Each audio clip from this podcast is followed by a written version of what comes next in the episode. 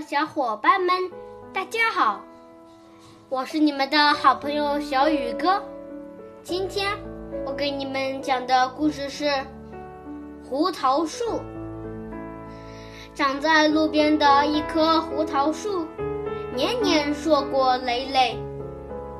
每一个经过此地的人，为了采摘胡桃，用棍棒和石块敲打它的树。胡桃树深感痛苦，真冷酷啊！